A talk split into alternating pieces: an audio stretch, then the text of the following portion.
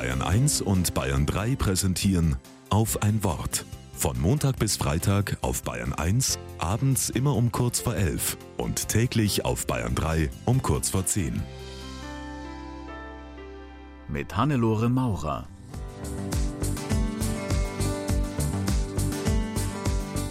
Wow, ist der schön. Was ist das denn für einer?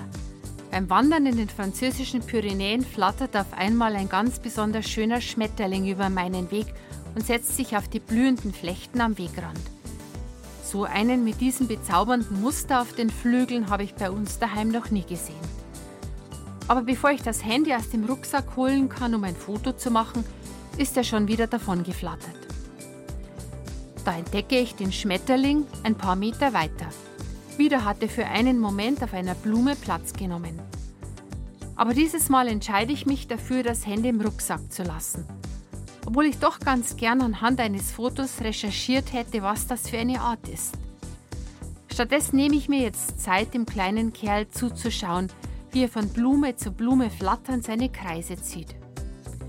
Ich habe dieses Mal kein Bild festgehalten, wie ich es sonst oft tue.